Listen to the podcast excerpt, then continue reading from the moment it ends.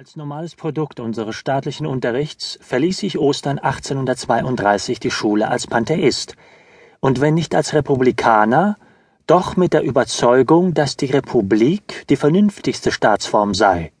Und mit Nachdenken über die Ursachen, welche Millionen von Menschen bestimmen könnten, einem dauernd zu gehorchen, während ich von Erwachsenen manche bittere oder geringschätzige Kritik über die Herrscher hören konnte. Dazu hatte ich von der Turnerischen Vorschule mit Jahnschen Traditionen, Plamann, in der ich vom sechsten bis zum zwölften Jahre gelebt, deutsch-nationale Eindrücke mitgebracht. Diese blieben im Stadium theoretischer Betrachtungen und waren nicht stark genug, um angeborene preußisch-monarchische Gefühle auszutilgen. Meine geschichtlichen Sympathien blieben auf Seiten der Autorität. Harmodius und Aristokiton sowohl wie Brutus waren für mein kindliches Rechtsgefühl Verbrecher und Tell ein Rebell und Mörder.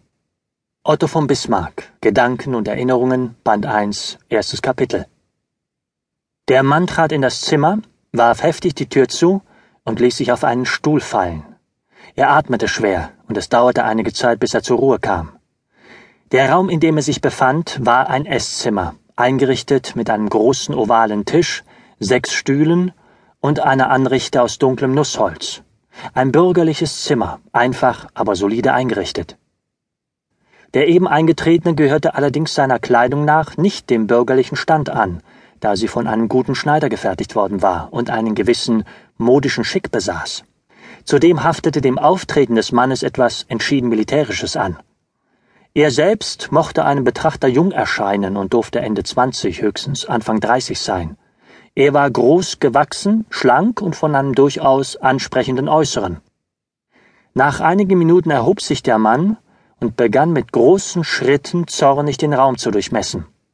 Seine Bewegungen hatten, selbst im Augenblick seiner offensichtlichen Unruhe, etwas ungemein Kraftvolles und Geschmeidiges. Eine Weile lief der Mann unruhig auf und ab. Schließlich blieb er am Fenster stehen und blickte hinaus auf die Straße. Dabei sah er jedoch nicht auf die Menschen, die dort ihrem Tagewerk nachgingen. Er hörte nicht das Rollen der Wagen und Kutschen, das Traben der Hufe, sondern starrte, blind für alles andere, in eine imaginäre Ferne.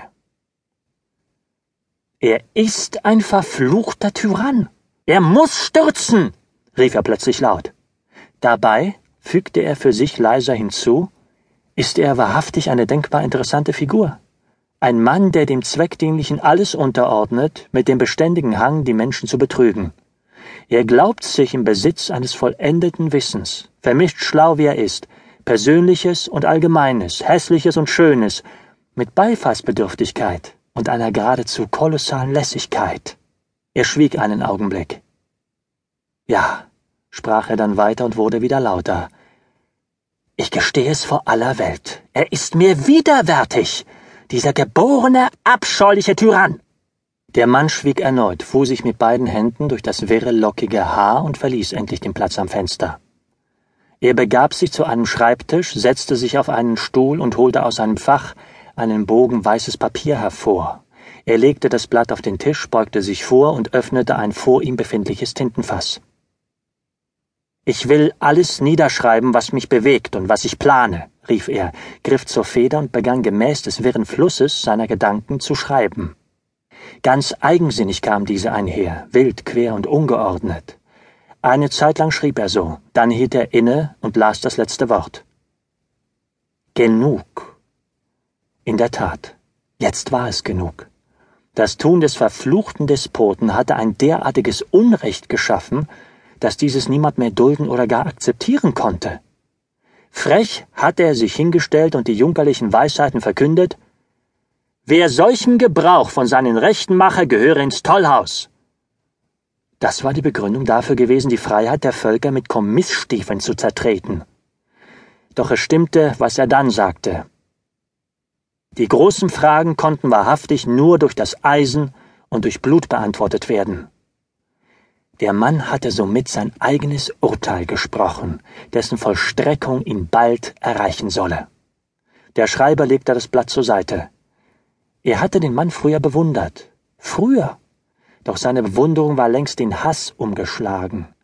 Vor allem seitdem er mehr über dessen Tun und Treiben erfahren hatte. Allein es genügte nicht jenen zu